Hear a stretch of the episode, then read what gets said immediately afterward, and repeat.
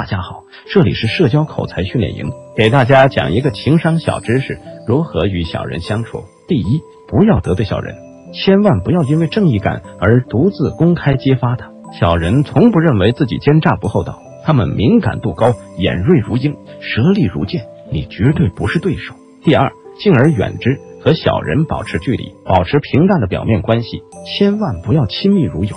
因为小人口蜜腹剑，翻脸无情，让你措手不及，吃不完兜着走。第三，和小人说话要谨慎，客套寒暄即可。如果你批评或谈别人隐私，绝对会变成他们兴风作浪的把柄，或是作为日后报复你的筹码。第四，不要和小人有利益瓜葛，他们善于交际搞小圈子，看起来很热闹，很多好处，但是你千万不要靠他们获得利益，因为他们必定要求加倍回报，你肯定因小失大。得不偿失。第五，吃些小亏无妨，因为你不但很难讨回公道，反而结下更大的仇恨。